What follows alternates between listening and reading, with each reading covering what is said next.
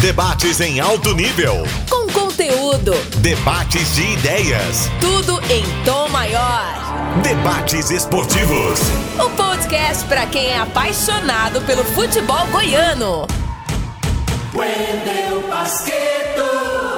Podcast Debates Esportivos, edição número 77 no ar. E hoje o Campeonato Goiano em destaque. Começa na próxima terça-feira, dia 25, com o jogo Vila Nova e Goiatuba, sete e meia da noite, no Estádio Olímpico. No mesmo dia, tem Anápolis e Goianésia no Jonas Duarte às oito e meia da noite e na quarta-feira a sequência da rodada com outros quatro jogos. Mas vamos abordar a competição não ali na parte técnica, falando de contratações, favoritismo, montagens de elenco no interior. E sim, vamos pegar aqui três torcedores um do Goiás, um do Vila e outro do Atlético, para que eles lembrem momentos marcantes que viveram ali na arquibancada no Campeonato Goiano ao longo de sua história. E já já então esses personagens com a gente. E comigo aqui agora o Charlie Pereira. Tudo bem, Charlie? Tudo bem, grande Wendel Pasqueto. Um grande abraço para você, pro Robert Val Silva, que nessa temporada 2022 está se dedicando ao mundo do atletismo, né, praticando caminhada, marcha atlética, né, e certamente é um nome forte que chega para as Olimpíadas de Paris, né, em 2000 e Paris é 24. 24, 2024. Pasqueto, é, eu fui buscar um torcedor do Vila Nova que viveu tetracampeonato, que foi o maior período, o período mais vitorioso do Vila Nova no campeonato goiano. Busquei um torcedor do Atlético que presenciou esse ressurgimento rubro-negro a partir de 2005, 2006 e que vem até hoje com o Atlético sempre batendo de frente conquistando muitos títulos. Né? Essa disputa com o Goiás virou a grande rivalidade técnica do futebol goiano, Atlético e Goiás, e o Atlético conquistou vários títulos estaduais nesses últimos anos, nesse ciclo. E fomos à busca de um torcedor do Goiás que viveu o pentacampeonato é o período também mais vitorioso do Goiás. O Goiás, a partir da década de 70, teve muitos momentos de conquistas, né? Teve bicampeonato, tricampeonato, né? teve tetracampeonato, mas o Penta é o ciclo que chama a atenção e foi o escolhido para a gente abordar esse podcast número 77. Tiro de meta. É hora de colocar a bola em jogo. E o primeiro clube que vamos destacar aqui no podcast Debates Esportivos é o Vila Nova. Vila que venceu o Goianão pela última vez apenas em 2005, com o companheiro Tim, entre os jogadores do Tigrão. Mas aqui vamos lembrar. E o Fernando, que hoje brilha lá no futebol europeu, no Sevilha. Exatamente. O Fernando fazia parte daquele, daquele time que tinha o Pedro Júnior também. Tinha o Igor hum. Magalhães. Tinha, e tinha jogadores também mais experientes, né? O Michel Alves no gol. Isso. Tinha o Vitor Zagueiro. O Vitor Zagueiro, o Leonardo Manzi, Sim. o Felipe Alvim, que depois foi pro Flamengo, lateral. Sim. O Marquinhos Paraná jogava. O Fábio Bahia estava. Fábio Bahia que joga até hoje. Exatamente. Tá lá no Jacuipense, né? Juazeirense. Jacuipense. Jacuipense? Jacuipense, Jacuipense. Foi ah. anunciado lá esses dias. Ah, sim. Né? E esse é o Vila Nova, campeão de 2005. Mas aqui hoje, Charlie, vamos falar do tetracampeonato. Né? Foi, foi o grande momento do Vila na história do campeonato goiano. Exatamente. Né? Porque o Vila... 77, 78, 79, 80. E cada um dos títulos com a sua particularidade, né, Charlie Pereira? Vou falar aqui rapidinho sobre cada momento. Né? Em 1977, primeiro ano do tetracampeonato, o campeonato não tinha uma decisão, era um quadrangular final. E desse quadrangular participaram Vila, Goiás, Goiânia e Rio Verde. O técnico do Vila era o João Francisco. E o Vila venceu o último jogo o que deu a ele o título, venceu Goiânia pelo placar de 1x0, gol do Carlinhos, Serra Dourada com 34 mil pessoas. O Vila tinha Jorge Vitório no gol, Zé Luiz, Rafael, Jorge Fernandes e Sérgio Donizete. Roberto Oliveira, Humberto Ramos e Fernandinho. Toninho Almeida, Carlinhos e Rangel. Em 1978, um hexagonal para decidir quem seria o campeão: Vila, Goiás, Itumbiara, Napolina, Atlético e Goiânia. O Vila foi o primeiro colocado, levantou o troféu, no caso aí o bicampeonato em 78, o Goiás ficou em segundo. O último jogo, 1 a 0 Vila em cima do Goiás, o gol do Danival. O técnico era o Jailton Santos. Serra Dourada, Pasqueto, 62 mil pagantes. O Vila tinha, nesse jogo que levantou o troféu, Serginho no gol, Valdo, Modesto, Zé Luiz e Cândido. Luiz Dário, Danival e Sérgio Luiz. Zé Ronaldo também fez parte desse jogo. Luizinho Tulica, que era um centroavante que veio lá do interior de São Paulo, e o Paulinho Benga. Em 1979, o técnico era o José Calazans e o Vila foi tricampeão depois de conquistar aí, né, na reta final, o título no hexagonal que tinha Vila, Goiás, Atlético e Tumbiara e a dupla lá de Anápolis, Anápolis e Anapolina. O último jogo foi um 0 a 0 com o Atlético no Serra Dourada e o Vila jogou com Serginho, Roberto Oliveira, Modesto, Zé Luiz e Cândido. Luiz Dário, Danival e Zé Ronaldo, Zé Henrique, Tulica e Paulinho Benga. Em 1980, quadrangular, para decidir o campeonato, Vila, Goiás, Atlético e Anápolis. O último jogo foi 1 a 0 pro Vila em cima do Anápolis, com 22 mil pagantes no Serra Dourada. O gol do tetracampeonato, marcado pelo Roberto Oliveira. O Vila com Gabriel, Triel, Góis, Zé Luiz e Cândido. Roberto Oliveira, Erivelto e Zé Ronaldo. Zé Henrique, Roberto Bombinha e o Paulinho Benga. Muitos jogadores aqui participaram de, várias, de, de vários anos desse tetracampeonato. Mais um, pelo menos nos últimos jogos, esteve em todos. O Zé Luiz, que jogava de zagueiro, jogava de lateral, não era muito alto, mas tinha uma impulsão que chamava a atenção e virou um dos ídolos da história do Vila Nova. Show, Charlie, o seu levantamento feito. É... E agora com a gente aqui para contar um pouco mais sobre o que viveu a época, né? Um torcedor do Vila o seu Maurício Reis está aqui com a gente.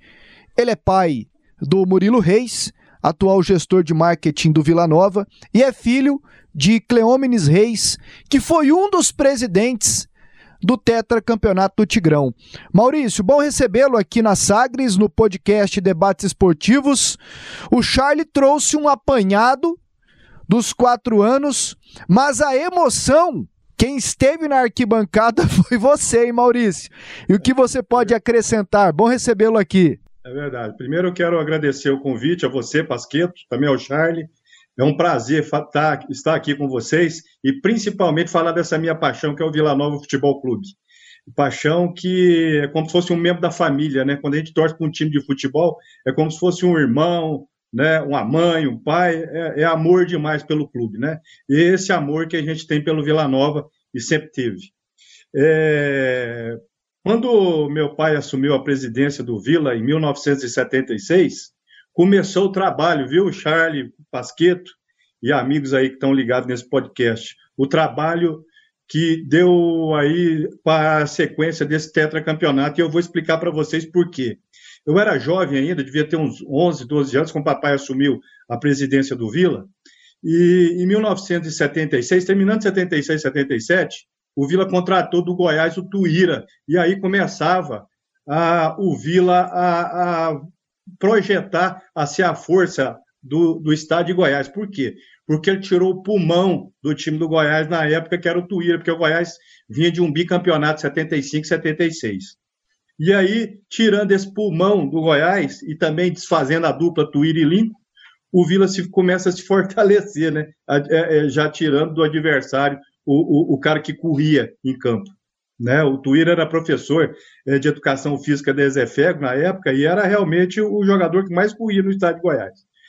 E aí o Vila começou a projetar. Ele trouxe do CEUB o João Francisco, o João Francisco, que começou a fazer a base do Vila. Quando a gente fala base, eu falo do Gabriel, eu falo do, do Zé Luiz, eu falo do Cândido, do Valdo, né? Eu falo também de quando o Vila começa a contratar jogadores vindo do, do, do, do interior, como foi o caso de Timora, em 79, que o Vila foi fazer um amistoso lá é, em 77, perdão, foi em 77 que Timora, 77 para 78 que o Timora veio para o Vila.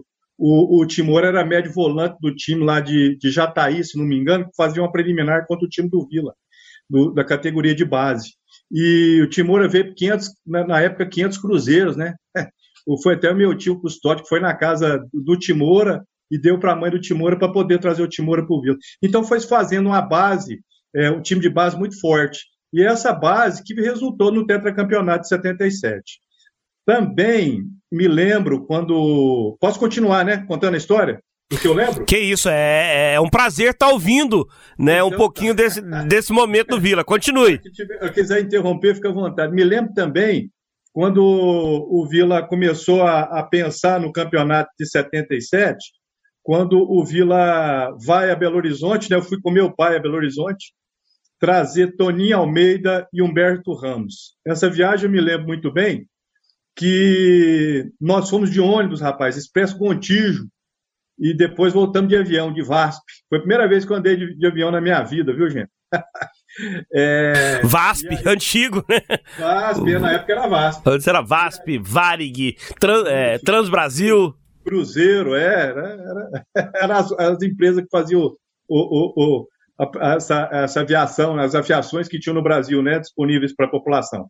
Bom, e aí nós fomos para Belo Horizonte trazer o Tony Almeida e o Humberto Ramos. Essa era a missão do meu pai, que teve também uma diretoria fantástica, e eu vou citar alguns nomes aqui, porque a gente não pode ser injusto. Urildo Campos, é, Raul Silva, da distribuidor de bebida. O Raul foi um vilanovense fantástico. Doutor Walter Massi, da Clínica Isabela, sensacional, doutor Walter Massi, trabalhou demais pelo Vila. Doutor Giovanni Cisneiro, que era amigo do meu pai, inclusive foi, foi doutor Giovanni que levou meu pai para o Vila Nova, né? Meu pai quase foi Goiás, viu, Charles? Uai, como assim? Quase foi, porque ele jogou no Goiás. Ah, então... no Goiás. Quase foi Goiás, meu pai. Só que o doutor Giovanni não deixou, porque como amigo da universidade, e o Vila era ali perto, ele acabou levando meu pai. Ele, é... ele já era. Ele já era Vila antes de jogar no Goiás? Não, não era Vila antes de jogar no Goiás, não. Na verdade, ele não tinha time, porque quando ele começou a jogar no Goiás, ele jogou no Goiás, depois foi fazer faculdade em Curitiba. Na volta de Curitiba para cá, que ele começou a trabalhar na Universidade Federal, que o doutor Giovanni Cisneiro levou ele para o Vila. Ah, então, então foi um chapéu que o Vila deu no Goiás. Foi, foi um chapéu que o Vila deu no Goiás, viu? Porque quase, quase ele foi parar. Ele, ele, ele, ele ia torcer para o Goiás, porque a gente morava aqui perto da Serrinha e tudo, né, acabava virando Goiás. Bom, mas não quis assim o destino, ele foi, virou Vila Novense e foi presidente do, do Vila. Com esses, com esses é, companheiros aí que eu falei. Estou esquecendo de algum também, o doutor Raul Filó, é, arquiteto, que inclusive fez é, a base desse estádio Onésio Brasileiro Alvarenga, toda aquela parte estrutura ali que vocês veem de arquibancada foi feita na diretoria de 77 a, a, o esqueleto daquele prédio que tem lá no fundo, que hoje abriga a administração, foi feito em 76, 77. O gramado, que eu reputo, é, a questão da drenagem, a melhor drenagem do estado de Goiás até hoje, feita, feita pelo, pelo engenheiro é, Decler Crispim, que inclusive é cunhado do meu pai, foi ele que fez aquela drenagem, que lá pode chover dois dias ali, que aquele gramado aguenta e suporta. É, é, a parte de drenagem aguenta e suporta chuva. E é realmente fantástico. E feito isso em 76, hein, gente? Imagina só. E, e aí, bom, vamos buscar lá, voltando agora às contratações. Vamos buscar em Belo Horizonte Tony Almeida e Humberto Ramos. Tony Almeida era reserva no Cruzeiro, só não jogava porque o meio de campo do Cruzeiro, que inclusive estava disputando naquela época é, Libertadores contra o River Plate da Argentina, tinha no meio de campo o Piazza, o Zé Carlos e o Palhinha. Como é que joga no meio de campo? Não, é difícil, difícil, difícil demais. Pra você ter uma ideia, o ataque do, do ataque do, do, do, Cruzeiro era era, é, era, era o, o, Batata, Fernando Batata, o, o Jairzinho e o Joãozinho. Esse era o time do Cruzeiro. Né? Eu conheci de perto na época ali o Raul, o Nelinho. É, eu sei até escalar aquele time todinho, se me permitem, era Raul, Nelinho, Moraes, é, Darcy Menezes e o Vanderlei. No meio de campo era Piazza, Zé Carlos e Palinha. E na frente era o Fernando Batata, que depois faleceu, Jairzinho e, Jairzinho e o Joãozinho. Era um time fantástico. Campeão, campeão. O Lopes, que de vez em quando entrava no time também, estava em final de carreira. Campeão da Libertadores, né? Campeão da Libertadores. E o Toninho Almeida entrava no time, só que ele, ele queria jogar, ele tinha sequência de jogo. E o Vila conseguiu trazer. Toninho Almeida, se não me engano, é da cidade de Catalão, viu? É, e um baita jogador, né? E o Vila conseguiu trazer o Toninho Almeida com muito esforço. Meu pai conversou lá com o doutor Benito Mas, que era presidente do Cruzeiro, conseguimos trazer o Toninho Almeida. Depois fomos lá para o Barro Preto, lá no Atlético Mineiro, e já fomos, já fomos para pegar o Humberto Ramos, né? Humberto Ramos já tava, ele já tinha sido campeão pelo Atlético Mineiro de 71, baita jogador, colocava a bola onde queria, e o Vila conseguiu trazer também Humberto Ramos. Também, lógico, com os conhecimentos e a aprovação do técnico João Francisco. Volto a, falar aqui que era um técnico jovem, ele era, ele era de Belo Horizonte, mas estava trabalhando no CEUB, que era uma universidade de, do Distrito Federal, e ele conseguiu fazer não só a base, mas também, com os seus conhecimentos em Belo Horizonte, a, a arrumar todas as, essas contratações. Me lembro bem também, gente, que no hotel, vocês vão lembrar desse jogador, do jogador Ângelo, que disputou o Campeonato Brasileiro de 1977 pelo Atlético Mineiro, aquele que o Chicão pisou na perna dele. Sei, sei, sei. Aquele jogador também viria para o Vila. Ele só não veio porque, é, porque realmente faltou aí a, algum recurso financeiro para o Vila para trazê-lo.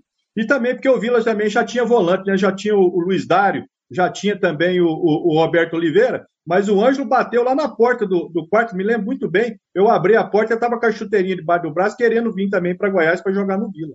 E aí, como o Vila já tinha aí também questão financeira, acabou não dando certo ele, ele vir para o Vila. Mas era um jogador jovem e o Atlético Mineiro é, disponibilizaria também esse jogador para o Vila na época, eu me lembro bem.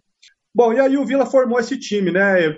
Trouxe o Jorge Vitor, do Fluminense, o Zé Luiz era da casa, o Jorge Fernandes era então o zagueirão, né? Que o, do estado de Goiás aqui. Ele era... Seu Humberto, e, e, só uma curiosidade que eu estou prestando atenção no que o senhor está dizendo. Trouxe, trouxe o Jorge Vitório do Fluminense, foi lá em Minas, buscou né, jogador, né? Essa distância entre os grandes clubes era bem menor né, do que hoje. Hoje, como é, hoje, é, hoje é, é impossível você imaginar, por exemplo, o Vila saindo daqui para ir contratar um reserva do Cruzeiro, um reserva do Fluminense, né? Mas naquela era época mais fácil, né? era mais fácil, né? Era mais fácil. Era mais fácil porque o jogador queria jogar. Naquele clube ele não teria oportunidade, ele só entrava. E o jogador queria jogar, ele mesmo forçava a barra. Não, eu quero é jogar. Né? Porque jogador de futebol, ele quer jogar futebol. Ele não, hoje em dia é diferente, né, Thiago? Porque hoje em dia, você ficar lá no reserva do Cruzeiro é muito melhor para você, que você vai ganhar quatro, cinco vezes mais que você iria ganhar aqui, né? Naquela época não era assim, né? O, o, o, o salário era mais ou menos compatível, né? Então, o, o, o atleta queria jogar futebol, ele era um jogador de futebol, ele não queria ficar sentado no banco de reservas, né? Então era realmente mais fácil por isso, acredito eu, né? E aí, Maurício, é, forma-se a base e vem os campeonatos, né? Como era o clima aqui na época, assim? O campeonato goiano era muito, mas muito mais valorizado do que é hoje, né? Ah, é, sem dúvida. Você ter uma ideia, Pasqueto, se vocês olharem os scouts aí do, do, das finais desse quadrangular, que citou aí de 77 o Charlie, se você olhar o scout, que é questão de público, você vai ver o público do, do Goiás contra o Goiás e o público contra o Goiânia foi menor do que o público que foi contra o Rio Verde. Entendeu? Contra o Rio Verde foi quase 45 mil pessoas no estádio para ver Vila e Rio Verde. Sabe? Então, é, era realmente a, a, a paixão né, que, que, o, que o torcedor do Vila Nova tinha de ver o time dele jogar. E o Vila Nova sempre foi um clube assim que sempre lotou estádio, né? Principalmente nessa época do, do tetracampeonato, isso aí vinha desde aquela paixão de 73, daquele jogo antológico, né, que tinha sido 73, eu tinha eu tinha oito anos de idade, mas eu lembro muito bem de voltar para casa de madrugada, né, é, a gente sentava ali à direita das cabines de rádio, então era, era, era, era assim, muito bacana viver o futebol naquela época aqui em Goiás, sabe? Era, era realmente é, por amor, né? Que, que briga, briga, briga de briga torcida não tinha, não tinha, né? Não tinha briga, não tinha briga, sabe? Tinha, ó, eu me lembro muito bem que a rivalidade naquela época do Estádio Olímpico era Vila Atlético. Passava o rapaz lá do bumbo do Atlético, respeita as cores. A gente só mexia com ele. Tá doido, não sei o quê, tá louco. Mas não tinha briga, não tinha confusão, se respeitava o ser humano, né? Era muito gostoso ir pro estádio. Não, mas já, eu, fiquei, eu fiquei imaginando, hoje em dia, o cara passar na frente da torcida adversária com um bumbo, né? Respeite as cores, vagabundo. Nossa. Pedir pra morrer, né, Charles? E naquela época podia, rapaz, era bacana. O máximo que você jogava no sujeito era uma pipoca, né? Então era, era, era muito bacana ir para o estádio, sabe? E aí a, a, o, o, futebol depois né, toma uma outra conotação, né, uma, um outro sentido, e aí vira briga, vira guerra. Deixa, de, deixa eu fazer uma pergunta que eu classifico difícil. Difícil. Porque aí mexe com sentimento, mexe com, tá. com, com lembranças. Eu queria que o senhor citasse o grande jogador do tetracampeonato. Ah, rapaz. eu vou, tem muitos, viu? Tem muitos, tem, tem dirigentes também que a gente não pode esquecer, né? É, eu vou te dizer, eu vou, vou falar aqui para mim o grande jogador, até porque não é porque é amigo, não, mas é porque eu acho que ele representa, ele representa o Vila Nova desde quando ele chegou. E aí eu me emociono, porque eu lembro do papai, quando ele chegou com o Sérgio Donizete aqui, vim de São Paulo, que é o Roberto Oliveira. Roberto Oliveira, para mim, ele foi o símbolo do tetracampeonato, juntamente, lógico, com o Zé Luiz, que participou de todos. Mas o Roberto, o Roberto, em 77, ele dá um abraço pro papai, daquela vitória contra, contra o Goiás, me perdão, contra o Goiânia, na final, que até foi, foi foto de jornal, sabe? E o Roberto, para mim, ele, ele, representa ele representa o tetracampeonato do Vila Nova, sabe? E foi Me do. o Zé Luiz. O Zé Luiz também é um cara fantástico, com um domínio de bola, com, com uma categoria incrível. Mas o Roberto, rapaz, por aquele abraço no papai, em, em 77, que foi o primeiro ano do, do Tetra, para mim foi o grande nome do, do Tetra Campeonato. E foi, viu, Maurício, do Roberto Oliveira, o gol contra o Anápolis, que deu o quarto, o quarto gol o quarto título dessa saga do tetracampeonato do Vila. Vamos ouvir. O Vila outra vez com o Cândido, dando bola para Roberto, quarto Erlei, de Erlei para Cândido, joelhada na bola, Paulinho, Paulinho pela meia canhota, caiu, Paulinho, o juiz manda seguir o lance, é o El, o El pelo setor direito, Paulinho tentou a falta, passou, ficou com Roberto Oliveira, Roberto Oliveira caminhando, a Zé Henrique, a Roberto, atenção, é Roberto, é Roberto Oliveira, chuta pro gol, bola, vai, gol!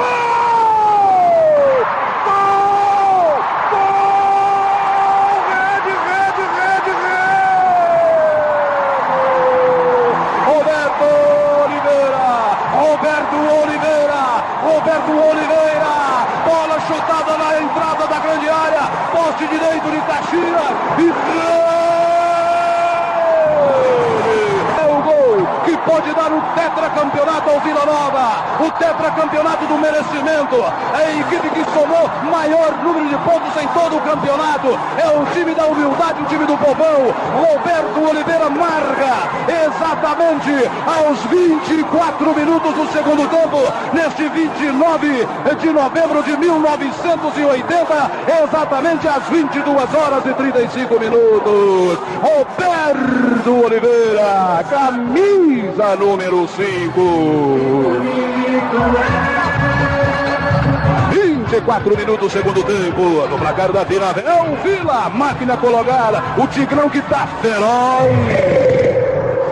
Um, Anápolis zero. Um gol que dá muita alegria para a doutora Leila Ribeiro da Silva. Caxias, levanta, levanta, levanta que vem mais. Oswaldo Roberto Oliveira, Paulista, que pode dar o tetracampeonato ao Vila Nova. No peito e na raça, Paulinho foi lá, desarmou o El. O time do Vila recuperou a bola. Roberto bicou na direita. Roberto Oliveira penetrou, atirando à direita do goleiro Caxias, que ainda foi bola no poste direito, fundo do barbante.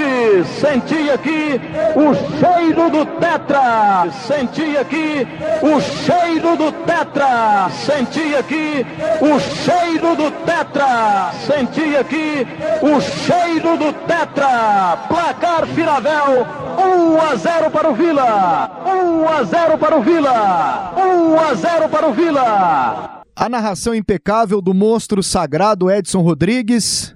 E... Mandou o gol pra Dona Leila. Foi, Dona né? Dona Leila Ribeiro, esposa Dona do Leila, Edson. Que é Vila, né? Que só. O casamento do Edson Rodrigues com a Dona Leila é por conta do Vila. De 73, 73, decisão, ele narrou aquele, aquela grande decisão, né? Lá no estádio Olímpico diante do Goiás, que varou a madrugada nos pênaltis, e a Dona Leila se apaixonou pelo locutor que tava narrando naquela caixinha. Ela nunca tinha visto o Edson. Depois se encontraram, se conheceram e aí. Ela é Vila Novense, né, Charles? E aí um casamento. É, ela, ela, ela, é, ela é Vila. O Edson eu não sei para quem que ele torce, não. ô, ô, Maurício, é, Oi. Pra, pra gente já, já caminhar aqui pro final, esse é. gol do Roberto, do Roberto Oliveira, que você é, o coloca como o principal jogador do Tetra do Vila. Qual a lembrança que você tem do momento lá no, no estádio? Do tetracampeonato, rapaz. O tetracampeonato foi muito bacana. A partida foi contra o Anápolis, né? E, e o Vila fez uma, uma campanha incrível com o técnico Vail Mota. Na época, o técnico era o Vail Mota.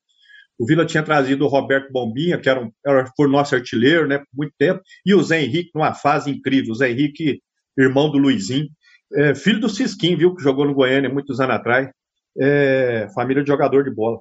O, o Zé Henrique, para mim, foi o, o grande craque do, do, do tetracampeonato, o, o, o, Bombinha foi o, o, grande jogador que fez gol pelo Vila, o Roberto Oliveira é, representa para mim como capitão, como tudo que foi pelo Vila nesses quatro nesses quatro campeonatos aí de, de 77, que eu falo de 77, o um abraço que deu no papai, depois do gol do Carlinhos, né, que foi o primeiro, o primeiro ano do tetracampeonato. Ah, esse time do Vila, para mim, de todos os quatro, para mim o melhor de todos foi o de 78, sem dúvida alguma, assim, que, assim, que ganhava com o pé nas costas. Mas o, o, de 77 e o de 79 também foram, foram, foram equipes, assim, agremiações fantásticas, sabe? É, Sérgio Luiz, Luiz Mário, papai trouxe de Tumbiara, trouxeram, o, o, Vila, a diretoria de 77, trouxe os jogadores de Tumbiara, viu? Juntamente com o Dionísio, que depois foi jogar em 70, 70 jogou só 76 no Vila, depois foi para o Atlético Mineiro. Mas o, o, o que você me perguntou do tetracampeonato. Tetracampeonato, para mim, o, o, o, grande destaque foi o, o Zé Henrique. E pensando agora, seu Maurício, né, me permita falar assim, né? Me chamar assim, né? Ele que. Pode chamar de Maurício mesmo, Charles. Ele que é filho do Cleomini Reis, um dos dirigentes importantíssimos, né? Que marcou sua história no Vila Nova, participando de forma bem efetiva da construção do tetracampeonato. E o que esperar para o Vila agora? Que, como é que o senhor acompanha o Vila nesse momento? O que esperar do Vila para esse Goianão que está começando aí? Ah, o Vila, o Vila ficou no, no hiato muito grande aí até assumir essa nova diretoria. O Vila precisava realmente dessa reformulação. Eu tive no Vila Nova em 1993, juntamente com Walter Parreira e Valdemir Xavier, quando consegui levar meu pai de volta ao Vila para poder fazer parte da diretoria. Meu pai acabou voltando, é, depois até como presidente do conselho. Mas o Vila teve um período, esse período muito difícil, né? Porque a diretoria que estava lá é, nesse período, né, de, de, depois de nós saímos, eu, o Walter e o Valdeni, de 93 para cá, conduziu muito mal né, os estilos do Vila, né? É, pensando só em, em, benefício próprio, deixando o Vila Nova sempre a, a, segundo plano. Agora, com essa nova diretoria, com esses jovens que estão aí, é, capitaneados aí pelo, pelo, pelo Hugo Jorge Bravo, eu boto muita fé no Vila, viu? O Vila está renascendo. Eu, eu, como torcedor do Vila Nova, estou muito feliz, muito feliz de ver o Vila na situação que o, que o, que o, que o, que o Vila está hoje. O Vila está projetando o, um voo para ser grande, ser grande como o Goiás, ser grande como o Atlético. O Vila hoje tem uma gestão né, administrativa séria. E esses meninos, eu tenho certeza que eles vão conseguir colocar o Vila para brilhar novamente, não só no cenário do Estado, mas também no, no, cenário nacional. E o Vila merece, essa torcida do Vila é muito sofrida, viu, Charles? Viu, Pasqueto? Nós merecemos ter um Vila forte. O futebol goiano merece ter um Vila forte, porque a torcida do Vila, que me perdoe os torcedores do Goiás, mas o torcedor e os torcedores do Atlético, mas igual o torcedor do Vila Nova não tem. Nós somos diferenciados, nós somos apaixonados. A gente chora pelo Vila, sabe? A gente tem uma paixão por esse clube que é uma coisa assim comensurável. Não tem como, não tem como falar o que é o Vila Nova para a gente. É como se fosse realmente um membro da família e, e, e, apaixonante. O Vila Nova, por mais que perca, perde, perde, perde. O Vila Novense está lá para ver o Vila jogar. O Vila sempre foi assim. Eu sempre conheci o Vila assim, desde garoto. Meu pai me levava para ver Vila e Goiás, naquela época que o, Goiás mais bateu no Vila, de 71 a 70, até, até 73, quando nós ganhamos o campeonato. Era 2 a 0 3 a 0 4 a 0 2 a 0 3 a 0 E, mas a gente estava lá para ver o Vila. A gente nunca deixava de ir lá ver o Vila perder. Mas quando foi em 73, nós demos um troco no Goiás e conseguimos aquele título. Aí, aí, aí se cria a paixão né, pelo, pelo, pelo Vila. E, e depois, quando nesse tetracampeonato nós acabamos de falar aqui, foi, foi apaixonante é, ver o Vila brilhar desse jeito no, no, no, no, cenário estadual e nacional, por que não dizer? Foi a primeira vez que o Vila foi para o campeonato nacional, foi no seletivo de 77, quando a gente conseguiu participar pela primeira vez do, do, do, campeonato nacional, que hoje a gente chama de campeonato brasileiro. Maurício, muito Oi. obrigado pela, pelo papo. Obrigado vocês. E por ter contado obrigado um pouco da sua paixão pelo Vila Nova aqui pra gente. Obrigado vocês. Eu peço desculpa aí por ter me emocionado de lembrar do abraço do papai no Roberto Oliveira em 77, que foi uma cena muito emocionante. Foi inclusive foi foto de jornal popular. Se vocês buscarem aí na, na nos arquivos do Popular, vocês vão ver essa foto. Papai correndo no gramado para abraçar o Roberto Oliveira. Eu me lembrei dessa foto, me emocionei. Papai que faleceu em 2019 e com certeza lá em cima está muito feliz de ver o Murilo, que é o neto dele, trabalhando no Vila e levando o Vila adiante ao lado dessa diretoria competente do Hugo Jorge Bravo. Tenho certeza que o Vila vai voltar a ser forte, gente. Obrigado. Obrigado pelo convite, obrigado por estar tá, me abrir essa oportunidade para falar dessa grande paixão minha que é o Vila Nova. Agora há pouco ouvimos o Maurício Reis, torcedor do Vila, contando um pouco do que viveu na época do Tetra, de 77 a 80. E agora o Atlético, com a gente aqui também. E aí, Charlie, o Atlético recentemente teve a oportunidade de ser tri em 2012. Foi 10-11 em 2012. E depois 19-20 em 21, mas não rolou. No entanto, a retomada do Atlético a partir do vice de 2006 impressiona.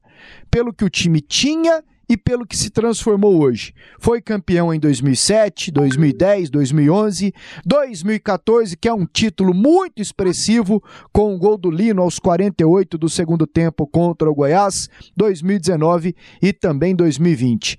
E cada uma das conquistas, Charlie, tem a sua particularidade e tem um torcedor atleticano, jornalista, oficial de justiça, com aqui, com a gente, com aqui, aqui conosco para contar um pouquinho do que viveu também, né?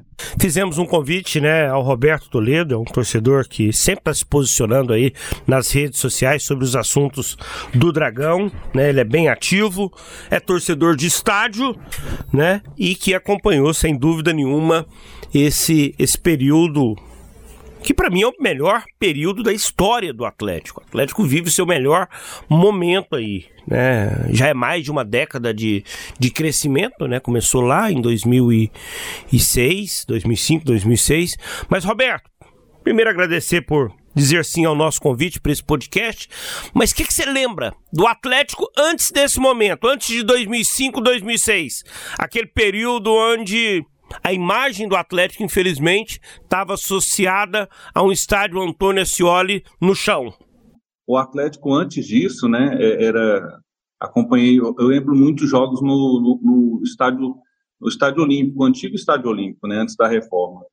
É, era, era mais ou menos assim, era um encontro de amigos, né? Era um encontro de amigos porque a torcida era tão pequena que assim, a gente lembra de, de cada um que ia para o estádio, né? Então, assim, é, o, o torcedor do Atlético ele estava mais preocupado no time jogar do que ganhar, porque a gente tinha um medo muito grande do, do, do time realmente acabar, né? Chegar num ponto assim de não ter time mais para torcer. E, e para o estádio, tava aquelas poucas pessoas, mas estavam lá é, acompanhando o time, né? Então, assim. Era... conhecia, conhecia todo mundo pelo nome. Conhecia. Até hoje a gente já conhece muito, né? Mas antes era muito, né? nossa, nem se compara. Pra, só para ter uma ideia do, de como que era antes, é, o, o clássico né, da, da Série B do Goiano, eu, eu boto aí ano 2001, 2002, é, não 2001 não, acho que 2002, 2003, quando o Atlético chegou a disputar a Série B do Goiano, o clássico que era Atlético e Goiânia, era praticamente pau a pau de torcida, né? Então, assim, a torcida do Atlético era bem próxima da torcida do Goiânia, pelo menos no estádio, né? É, os que iam para o estádio mesmo. E então, assim, era tá, era um momento bem, bem complicado mesmo, que você não via alternativa, né? Você não via como sair daquela situação. Então, o, a alegria do torcedor atleticano era realmente ir para o estádio, era ter jogo, acompanhar. Não tinha mais aquela, aquele desejo de título, né? Sabia que a situação era muito complicada.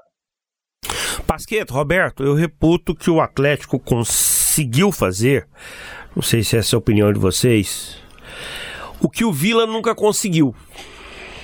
Que o Vila, historicamente, foi o grande adversário do Goiás né? E o Atlético, ele vinha de um contexto de uma rivalidade lá atrás com Goiânia, né? E aí houve o boom de crescimento de Goiás e Vila com as torcidas e com as conquistas, mas dentro das quatro linhas, o Atlético nesse período, que começa a partir de 2005, 2006, ele consegue fazer com o Goiás o que o Vila nunca conseguiu, que foi conquistar um número muito grande de títulos estaduais, chegar a uma Série A e se estabilizar numa Série A. O Vila ainda não conseguiu né, dar esse passo, né? E, e, muita gente às vezes, não, a rivalidade é com é, é do Goiás é com Vila. Eu não, não considero assim não. Eu acho que é espaço para essas duas rivalidades, Goiás e Vila, e principalmente Goiás e Atlético. O torcedor do Goiás hoje ele se sente incomodado com o crescimento do Atlético. E aí uma pergunta, Roberto, por que, que o Atlético cresceu tanto? Eu acho que foi a forma como trabalhou com pouco, né? Conseguiu fazer grandes coisas com pouco. Eu lembro 2008, é, foi 2008 que o Vila quase subiu, né? Que tinha o time do Alex Oliveira e tal. Foi, foi. Fica aquele, aqueles, aqueles confrontos no, no, no, quadrangular, né? Exato. Então, assim, 2008, o, o é, não, 2007 o Vila subiu da Série C para a Série B, o Atlético ficou, né? Sim, sim. Aí, aí o Atlético é campeão brasileiro em 2008. 2008. E o Vila na Série B quase ascende para a Série A. Então, eu lembro que nessa época, né, ainda é, tinha, o, tinha o Barros, tal, o Vila estava com uma estrutura melhor que a do Atlético, em termos até financeiro, e simplesmente não conseguiu, né, não conseguiu por inúmeros fatores e tal. Então, eu acho assim, eu acho que eu acho que aí foi a diferença, entendeu? O Atlético, até 2008, 2009, eles estavam com estruturas muito parecidas, Atlético e Vila Nova. Só que o Atlético conseguiu chegar nos objetivos, às vezes até competência mesmo de, de, de, contratar jogadores não tão caros e que renderam mais que o Vila Nova, né, no caso. E desde que chegou nesse patamar, eu acho que da, da, a partir daquele momento que o Atlético chega na Série A, ele já começa a passar o, o, Vila nesse sentido, entendeu? Porque ele começa a ter uma estrutura melhor, né? Começa a receber até dinheiro de televisão, de Série A e tal, e o Vila fica para trás. Então eu vejo muito, é, eu, eu acho que, lógico, não, não pode deixar para trás questão de torcida e tal, que o Vila ainda tem uma torcida muito grande, mas eu acho que é um time que não evoluiu, e em compensação o Atlético está evoluindo sempre, né? Então eu acho que hoje eu vejo também o Atlético como maior adversário do Goiás, né? Que é, como o maior, o maior rival, vamos dizer assim, mas eu acho que essa rivalidade é sentida mais pelos torcedores mais jovens. Eu falo pelo Goiás, né? Eu vejo que os torcedores mais jovens do Goiás, que acostumaram essas, essas disputas ah, é, desde 2006 para cá, eles têm uma rivalidade maior com o Atlético. Os mais antigos nem tanto, que ainda são mais saudosistas, né, dos anos 90 e tal. Então, mas eu acho que o, o, pelo futuro aí, pelo que eu vejo, a tendência é ficar Atlético e Goiás mesmo, como os dois maiores do estado. Roberto, falar do campeonato goiano e dessas conquistas nesse ciclo de crescimento do Atlético. Começando com 2007, onde você estava, né, naquele, naquele Atlético 2, Goiás 1, gol do Anailson. Ah, eu estava na arquibancada lá, abracei gente que eu nunca vi na vida, rolei arquibancada. ali eu acho que para o atleticano que acompanhou, né, é, que acompanhou esse ressurgimento do clube, essa ascensão do clube, foi assim, eu acho que foi o, o, ápice, sabe? Num, depois teve, é, tiveram outros momentos, né, importantes, assim, mas eu, eu considero para mim a minha maior alegria como torcedor do Atlético foi aquele gol do ali porque é, parecia muito impossível, é, parecia muito difícil ser campeão goiano, assim, era algo assim era como hoje imaginar ser campeão brasileiro. Então, assim, a, a, a, a distância era muito longa, né? Então, de 2006, quando o Atlético chegou à final com Goiás, já era algo quase impossível, né? Você sair de uma Série B 2005, né? E chegar na Série A, de, é, Série B do Goiânia, eu falo, 2005, e disputar uma final já em 2006, né? E com um time tão bom, tão competitivo, né? Que a campanha foi maravilhosa, 2006 e no final perder, ali foi um, uma, um balde de água fria muito grande, né? Então, assim, foi muito doída aquela derrota. E doída principalmente por, por você imaginar que talvez era um sonho que estava acabando. A gente não sabia o que, que ia acontecer, se o time ia se desfazer, se ia voltar a ser o Atlético de antes. Então, quando teve a oportunidade de chegar 2007 de novo, em outra final, né? O medo de perder também era muito grande, mas assim, a vitória foi espetacular. Nossa, foi. E. Sem explicar, assim, para mim foi uma das maiores alegrias da minha vida para aquele dia. E aquele meio-campo? Pituca, Robson, Wesley Anailson. Era perfeito, né? É, para mim foi o, é, o, o time. O, a característica que o Atlético montou nessa época era e, e, tinha uma identificação com o torcedor, né? Diferente de hoje. Hoje você tem muitos times bons, mas como os times não ficam, né? Os jogadores ficam um ano, dois anos no máximo, não, não tem essa identificação com o torcedor. Antes a gente sabia que aquilo ali era o Atlético. Tanto que a gente, eh, nós como torcedores, a gente morria de medo. Nossa, e quando o Robson, o Pituco sair do Atlético, como é que vai ficar? Porque a gente achava que o time era aquele pronto, né? E era muito forte, era muito, era um, era um meio campo que impunha, né? Tanto fisicamente como tecnicamente, né? Hoje o, Mar o Marlon Freitas um, um, tinha espaço naquele meio campo? Era, a disputa era grande, hein? A disputa era grande. O Mar Marlon Freitas ele, ele é muito qualificado, assim, mas eu não sei, eu acho que aquele meio campo é, mais, é uma pergunta entrar no lugar do Wesley, mas uma característica diferente, né? É uma pergunta realmente muito difícil, né? Porque porque é um meio campo histórico, sem dúvida nenhuma. Vamos para 2010. O técnico era o Geninho, né? O Atlético, ele passa sem dificuldades pelo Goiás na semifinal e na decisão encara o Santa Helena, que tinha eliminado o Vila Nova. O Santa Helena era comandado pelo Júnior Pezão. Goleada no primeiro jogo aqui, 4 Santa a 0 Helena do né? Queninha. Quente, é, tinha o Queninha. 4 a 0 no primeiro jogo, no Serra Dourada, ali já levantou o troféu, depois confirmou o título 3 a 1 O Elias marcou dois gols aqui no Serra Dourada, eu me lembro. Tinha o Marcão e tinha o Juninho. Juninho Maquininha, como dizia o. Tinha o Washington, o... centroavante. Rodrigo é, Tui. Isso, isso, isso. Né, o Márcio, goleiro, né? É, esse, 2010 foi o ano da, da Copa do Brasil, né? Esse mesmo elenco. Sim, sim. Paralela, paralela à Copa do Brasil tinha a conquista do Campeonato Goiano, né? Semifinalista da Copa do Brasil, o Atlético perde para o Vitória, que decide com o Santos do Neymar e do Ganso. Exatamente. Tinha o Ramalho também naquele time, a Genor, né? Já era um Atlético meio diferente, mas que também sobrou no campeonato, Roberto. É, eu, eu acho esse é difícil comparar equipes, né? Mas esse 2010 eu gostei muito, assim, pelo porque era um primeiro tínhamos um atacante que definia que era o Tiwi, né? Não é, é, é um, um, jogador que ele por que ele machucava demais, né? mas quando ele estava em campo ele, ele definia o jogo. Tinha um Marcão que que por incrível que pareça ele deixa saudades, porque a gente a gente brigava tanto com ele na época que ele errava cada gol feito, né? Mas assim ele ele errava um gol feito, mas fazia uns gols difíceis que a gente não sabe nem como que. Aquele gol contra o Palmeiras mesmo na Copa do Brasil, acho que nem ele sabe como é que ele fez aquele gol. É, mas é, foi, foi, um ano muito bom, 2010. É, a gente sofreu muito na Série A, né, para ficar, que foi a primeira participação. Eu acho que foi mais questão psicológica do que técnica mesmo, porque o time não era ruim. É, chegamos à semifinal da Copa do Brasil, na minha opinião, tinha time para chegar na final, porque o Atlético era superior ao Vitória, só não passou porque, não sei se vocês lembram, no primeiro jogo, era os três principais jogadores do Atlético foram suspensos, né? Que era o, o, o Robson, o Elias e o Tiwi. Nenhum, eles não foram para o jogo de volta, né?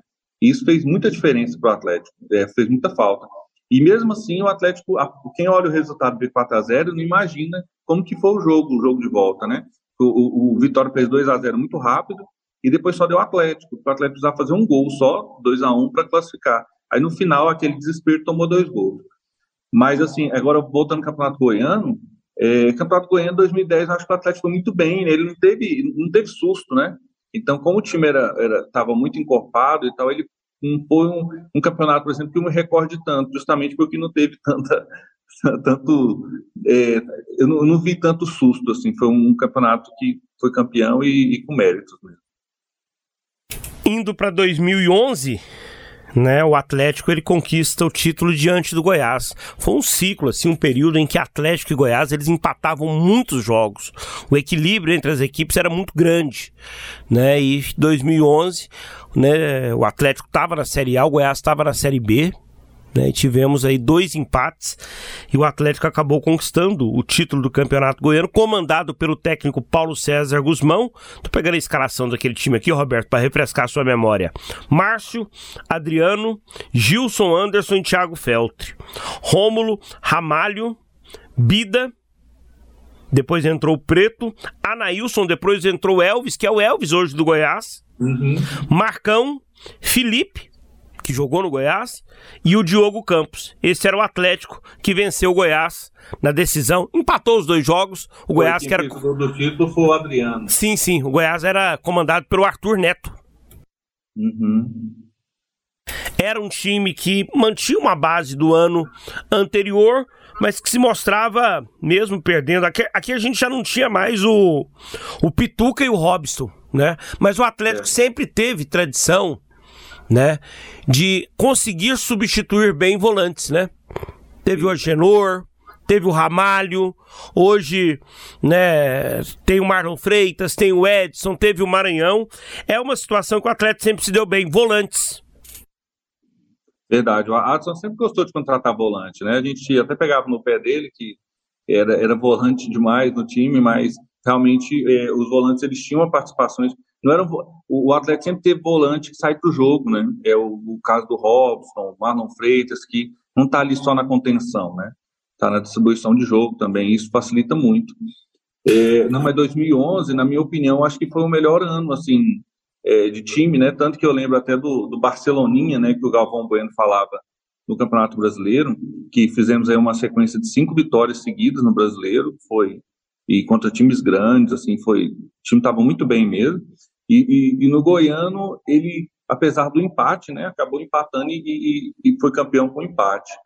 Mas foi bem tranquilo também, assim, eu acho que foi um jogo pegado, foi um jogo é, contra o Goiás, foi, foi, como sempre, né, um clássico, mas o Atlético ele já estava com estrutura muito boa, né, perdeu alguns jogadores, reforçou com outros, Bida estava muito bem, né, foi uma grande contratação na época, do, do Vitória, né, é, o Bidani, né, que deu um bonezinho no, no é, é, é, Ronaldinho. Ronaldinho.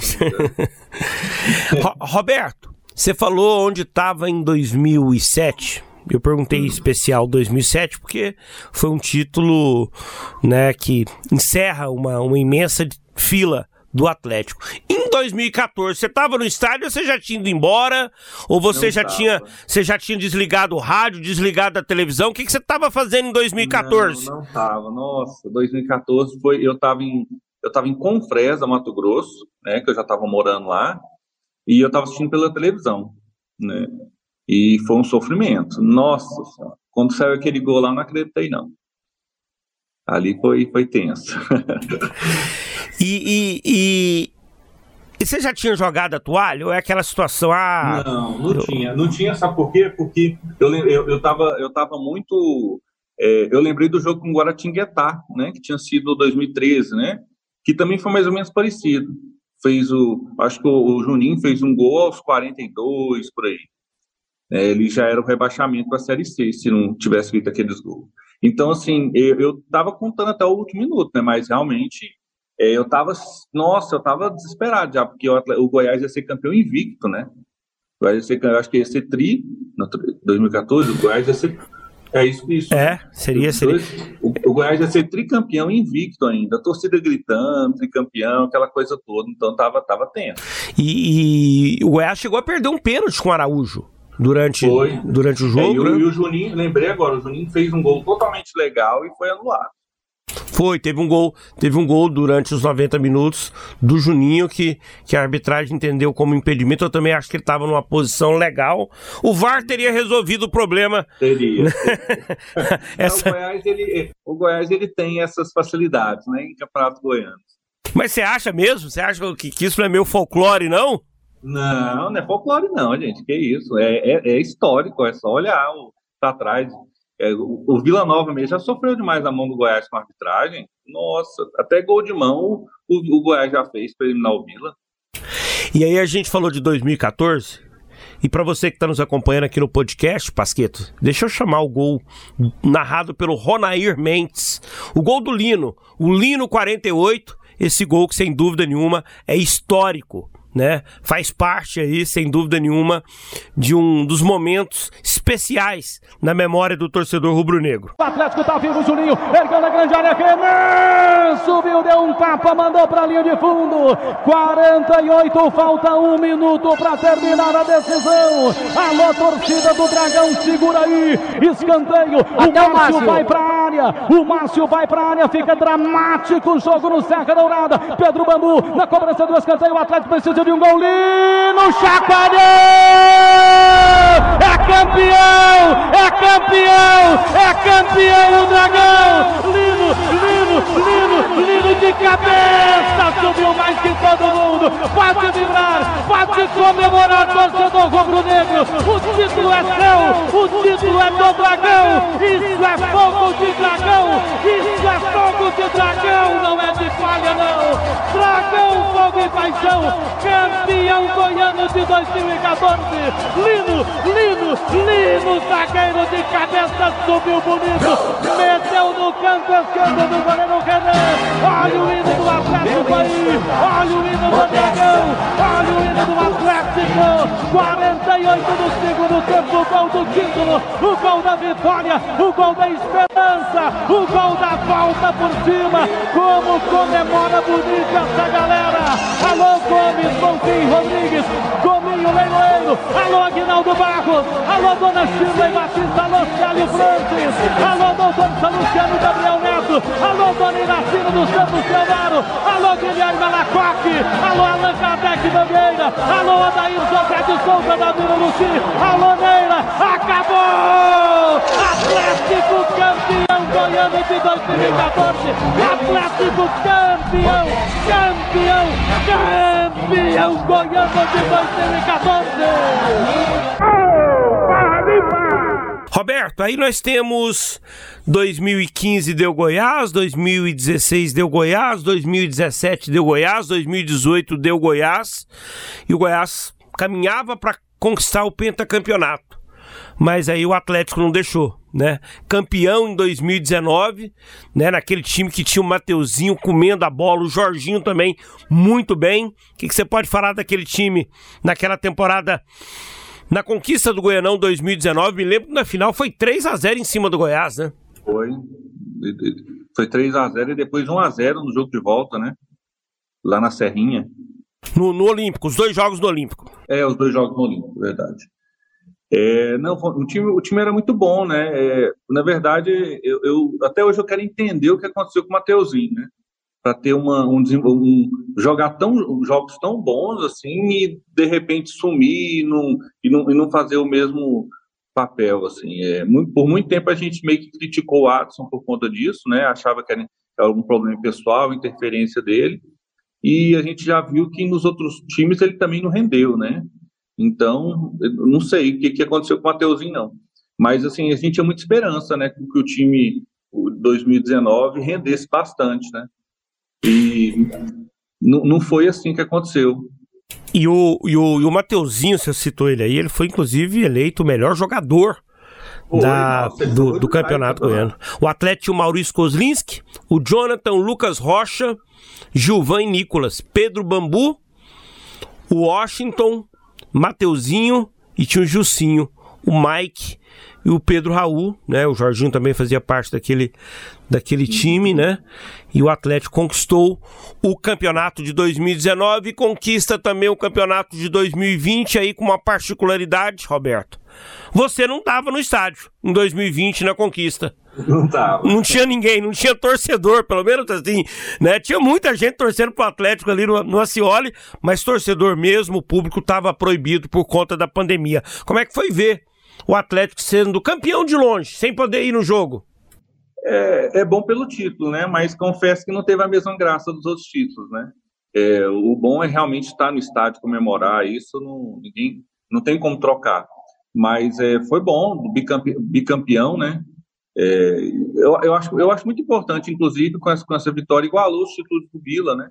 Foram a 15 títulos goianos, dois. E esse ano era para ter sido 16, né? Passar na frente, tricampeão. Eu, eu, eu, nossa, eu achei muito ruim não, não ter ganho esse último, porque é, eu acho que não deu o devido valor ao Campeonato Goiano. Eu acho que é muito importante o Campeonato Goiano, pelo menos para o Atlético é. Ele ainda está se afirmando como força, né? Força principal do estado. Então, eu acho que é, tem que se valorizar mais o Campeonato Goiano. Me ajuda aqui, vamos, vamos tentar aqui. 2006 o Atlético perdeu para o Goiás na final. 2007 ele foi campeão. 2008 o Atlético ficou na semifinal para o Itumbiara. 2009 ele perde o título para o Goiás. Em 2010 e 11 ele é campeão. 2012 perde o título para o Goiás. 2013 também. Em 2014 conquista em cima do Goiás o título, gol do Lino. 2015 o Atlético não chega. 2016 também. 2017 também. 2018 também não, o Atlético ficou longe de finais Pô. aí nesse período. Aí ele conquista 2019, conquista 2020 e perde a semifinal para o Grêmio Anápolis em 2021. Desses, desses momentos em que o Atlético foi campeão, o principal título para você nesse, nesse cenário aí que a gente citou agora? A 2007, com certeza. É o que é, é, reafirma né, a, a volta mesmo ressurgimento do Atlético, assim, como, como grande força do, do futebol goiano. E qual doeu mais? 2006. Foi? foi. 2006, 2009 também foi, foi tenso. Eu não sei qual, eu não lembro qual foi o ano que o Atlético estava ganhando de 2 a 0 e empatou 2 a 2 no finalzinho. Isso foi 2013. Nossa, aquele também foi terrível. Eu fiquei foi anos sem ver aqueles, aqueles, aqueles lances. Eu vi só pelo rádio, né? Tava 2 a 0 aí o William Barbio perde um gol, né? Foi, o William Pipico, se eu não me engano, também. Também. Um gol debaixo da trave. Sim, isso foi o quê? 30 minutos do segundo tempo, o Atlético ganhando 2 a 0 é, e o Goiás se reagiu, reagiu com o gol do Walter e do Neto Baiano. Neto, Walter e, Neto, e Neto, e Neto Baiano. Foi bem doída também, bem dolorida, porque é, é um, tava com um jogo ganho, né? Então, assim, se deixar empatar dessa forma foi doido. E 2006, pela história do campeonato, né? O Atlético dominou o campeonato todo, tanto que se você colocar a quantidade de pontos, foi muito à frente do Goiás em termos de pontos.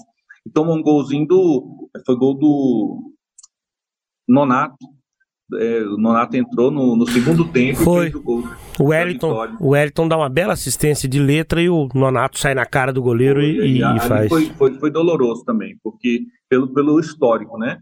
De imaginar, nossa, primeira vez, a, a gente tinha tanta chance e não conseguiu.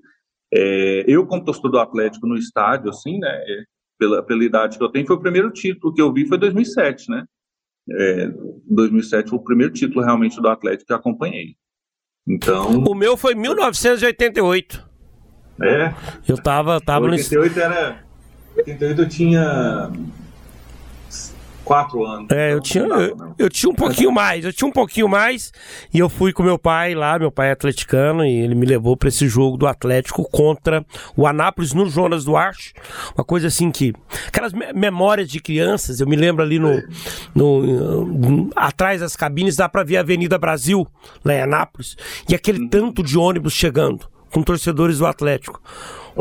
O, Atlético empata com a Anápolis, gol do Fernando Almeida, e conquista o título. Eu entrei de mascote do Atlético, né, segurando né, na mão do Fernando Almeida, que era filho do José Passos, né, muito amigo do meu pai. Né, foi, foi realmente o primeiro título que eu, que eu acompanhei de perto do Atlético. Roberto, e deixa eu falar de agora. O que esperar do Atlético nesse campeonato goiano? Acredito que o time vem bem, né? É, esse meio-campo que, que foi formado, eu, é, eu acho que está até melhor do que do ano passado, né? É, a, gente, a, preocupação maior é com a, a, a zaga, que a zaga foi o grande forte do Atlético durante os últimos dois anos e agora está sendo montada, né? Então a gente não sabe ainda se dá para confiar, se é uma, uma zaga que vai trazer tranquilidade. Mas eu acho que para o Campeonato Goiano o Atlético está muito bem. Eu acho que o time está bem competitivo. É, vamos ver como é que funciona esses, esses, atacantes que chegaram, né? Que eu, eu também não tenho muito conhecimento é, só de, de, ouvir falar de vídeo, né? Então a gente tem que ver como é que é em campo, né? É, mas eu tô, tô, tô, esperançoso. Eu acho que o Atlético vai bem, eu acho que vem para disputar o título e tem que ganhar, porque eu acho que o Atlético tem que valorizar o campeonato goiano. O status de favorito é justo dar ao Atlético? Acho que sim. Eu acho que tem que dar e, e saber trabalhar com isso, né? Se ele quer continuar nesse patamar assim de estar tá sempre né, disputando o título, é, sempre tem, tem que acostumar com o favoritismo. Eu acho que uma coisa é ser favorito, outra coisa é ser soberbo, né? Então você tem que ser favorito, mas você tem que mostrar dentro de campo. Roberto, obrigado por nos atender aqui no podcast Debates Esportivos. Sucesso a, ao Atlético, a você. Que a gente possa ter um grande campeonato goiano. Eu gosto do campeonato estadual, acho que é importante. Né? É uma rivalidade é onde você tem condições de encarar os seus adversários aqui locais e brigar por uma conquista, né? É claro que o Campeonato Brasileiro tem uma importância maior, é uma competição muito mais vantajosa, muito mais vista, mas é, é, é preciso saber, na minha opinião, valorizar o Campeonato Estadual. E eu também tenho, eu tenho saudade do, do Campeonato Goiano ser disputado a final no Serra Dourada, né? Que eu acho que é legal os estados, os estados, os estádios, né? O Ascioli é maravilhoso, né? Tem o estádio agora o Goiás está com a serrinha mais arrumada, o Vila está arrumando roupa, mas eu acho que uma final, né? Pela grandiosidade do campeonato, com duas torcidas é muito mais interessante, né? Eu, eu, eu queria realmente ver uma final novamente no Serra Dourada, como, como aconteceu antes. Obrigado ao Roberto Toledo, atleticano que representou milhares de rubro-negros que, assim como ele, viveram fortes emoções com o Dragão no Campeonato Goiano. E do Atlético agora, vamos falar do Goiás. Recebemos aqui um torcedor também, o Sérgio Aquino, que viveu várias emoções com o Verdão, especialmente o pentacampeonato. E antes da gente falar propriamente de tudo o que o Sérgio lembra com relação a Goiás e Campeonato Goiano, Sérgio, se apresente pra gente aqui, tá tudo certo? Ô Pasqueto, tudo certo? É um prazer estar tá, tá falando aí com vocês na, na Rádio Sagres. Eu que sou ouvinte aí da rádio desde 1987, né, antigas feras do Cajuru, né, posteriormente Rádio K, Rádio 730, né, e agora Rádio Sagres. E eu, eu sou nascido em 1976, né, portanto tenho 45 anos, sou servidor público, e acompanho o Goiás Esporte Clube dia e noite desde 1987. Praticamente de 87 para cá, eu não perdi nenhum jogo do Goiás, seja no estádio ou ouvindo aí as feras da, da Sagres, né? Que legal mesmo. O Charlie Pereira está aqui com a gente também. E lembra um pouquinho para a gente, Charlie. É claro que o Sérgio sabe detalhes. Como foi o pentacampeonato do Goiás? Deixa eu refrescar aqui a memória do torcedor Esmeraldino. Sérgio, muito obrigado pela presença aqui com a gente no podcast. O, o Goiás sempre teve aquela situação no campeonato estadual de ouvir o torcedor do Vila Nova falar que era o único tetracampeonato, tetracampeão, né? E o Goiás, em alguns momentos, bateu na trave. Eu me lembro ali que o Goiás conquistou o título 89, 90, 91. Aí veio o Goiatuba, ganhou de todo mundo e acabou com essa sequência. Mas aí o Goiás teve uma nova sequência. E aí chegou ao Tetra, chegou ao Penta. 96, 97, 98, 99 e 2000. Eu trouxe aqui, agora há pouco, algumas informações em relação ao Tetra do Vila. O Penta do Goiás. Começou a ser escrito em 1996, Goiás comandado pelo técnico Mauro Fernandes. Aquela competição tinha Copa Peps, a Copa Antártica, né? O grupo Imperial né, foi parceiro do Campeonato Goiano, viabilizou ingresso é, praticamente de graça, né? Tinha aquela tampinha, né? Você, troca, você levava uma tampinha de Peps, você trocava por o ingresso, né? E tivemos grandes públicos em muitos dos jogos daquela edição em 1996. O Goiás foi para um triangular final com Atlético e Anápolis. Goiás, Atlético e Anápolis. Cada um né, com a sua realidade. O Atlético você ganhou do Anápolis, o, o Goiás conseguiu é, ganhar do Anápolis, tinha perdido para o Atlético. Foi bem equilibrado aquele quadrangular, mas o Goiás acabou levando o título. No estádio Serra Dourada, venceu o Anápolis, que tinha o Marco Antônio Boiadeiro, pelo placar de 2 a 1 26 mil pagantes no Serra Dourada. E o Verdão com Kleber no gol, Kleber Guerra, Henrique na lateral direita, depois jogou o Guará, Márcio Goiano, Richard, Augusto, tinha o Ronildo também naquele time, Reidner, Romeu e Lúcio, Evandro, Dil e Alex Dias. No ano seguinte, novamente com Mauro Fernandes como técnico. A decisão foi diante do craque. Empate lá em Catalão, goleada do Goiás 4 a 1 no Serra Dourada, com 17 mil torcedores. O Goiás jogou com Kleber Guerra no gol, o Índio na lateral direita, Silvio Criciúma, Wilson e Marquinhos, Reidner, Guará, Betinho, Marcelo tinha o Dil também nesse time, Alex Dias e o Aloysio que marcou três gols na decisão, Aloysio que acabou sendo o artilheiro daquele campeonato.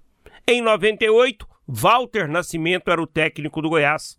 A decisão foi contra o Vila Nova. Foram três jogos pegados, jogos assim bem disputados. Primeiro deu 1 a 0 Goiás, o segundo 2 a 2, o terceiro 1 a 1. E aí o Goiás acabou ficando com o título no Serra Dourada com 26 mil torcedores.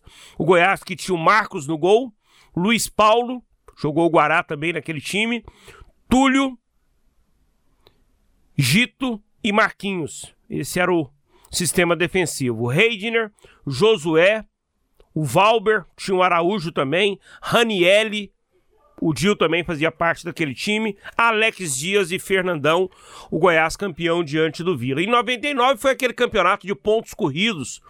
O Goiás terminou a competição com 54 pontos, o Vila com 44. Ou seja, o Goiás foi bem soberano naquele, naquela, naquela, naquele campeonato de 99. Teve o 5 a 3 que ficou marcado. No segundo turno, o Goiás vence o Vila por 3 a 1 praticamente comemorando o título ali naquela oportunidade. A Napolina, só para você ter ideia, foi a terceira colocada. O Goiás fez 54 pontos, o Vila 44, a Napolina 36. Então, deu Goiás mesmo com muita justiça. O técnico era o Hélio dos Anjos. O Goiás tinha o Adnan depois entrou o Márcio no gol. Tinha o Borges Neto, Silvio Criciúma, o Júlio César e o Marquinhos. O Túlio Lustosa, Josué, Fernandão, Alex Dias, Aloysio e Araújo. Que timaço esse do Goiás. Tinha o Marabá também nesse time. Em 2000, o último título da saga do pentacampeonato. O Goiás ganhou os dois turnos, o primeiro e o segundo turno. O segundo turno foi aquele jogo que o Vila Nova né, apelou por conta né, da arbitragem, entendeu que estava sendo prejudicado. Né, o Goiás venceu lá o, jogo, conquistou o segundo turno e o Vila decidiu abandonar o campeonato. O Goiás depois fez um jogo né, em que ele foi para o Serra Dourada e ganhou, ganhou por WO. Né? E o Goiás tinha naquele time o Arlen, o Túlio, o Silvio Criciúma, o Fábio e o Marquinhos, Marabá, Josué e Kaká, Dil Fernandão e Araújo, o técnico era o Hélio dos Anjos. Muita saudade desse momento, desse ciclo do Goiás, grande Sérgio Aquino. Ah, sem dúvida, né, Charles? Era, eram verdadeiras seleções, né? Que o Goiás tinha nessa época, né? Você vê um ataque aí com Alex, Aloísio, Araújo, Fernandão, Dil. Hoje, se brincar, time brasileiro hoje na atualidade não tem um ataque dessa qualidade. Né?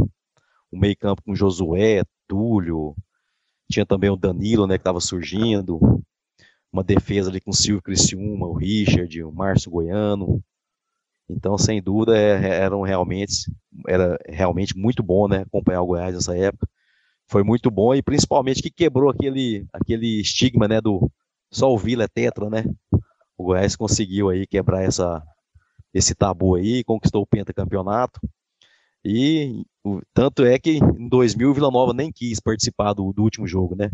Porque sabia que ia levar mais uma derrota. Então acabou correndo e fazendo aquele papelão, né, daquele WO de 2000. Mas no geral esse pentacampeonato foi muito bom, de 96. O time do Anápolis era muito bom, né? Tinha o Boiadeiro, o Gaúcho. 97 já foi uma final contra o craque, já foi mais tranquilo, né? Foi um campeonato em que o Aloysio sobrou, né, naquele, naquele ano 97, foi artilheiro disparado do campeonato. 98 foi, já foi uma final equilibrada, né, com Vila Nova, três jogos. E 99 foi aquele campeonato novo, né, que a federação implantou de pontos corridos, né, era um fato novo aqui no futebol brasileiro. E em que pese ter havido aquela derrota para o Vila de 5 a 3 posteriormente o Goiás embalou no campeonato e sobrou. E em 2000, né, foi aquele campeonato tranquilo também que o Goiás conquistou, né, o pentacampeonato. Em 2000 eu acredito que foi o ano mais fácil, porque o time de 2000 era muito bom, né? Tinha subido em 99, manteve a base para 2000 e sobrou mesmo no campeonato de 2000. Tanto é que depois no Campeonato Brasileiro fez uma bela campanha, né, na, naquela chamada Copa Avelange em 2000.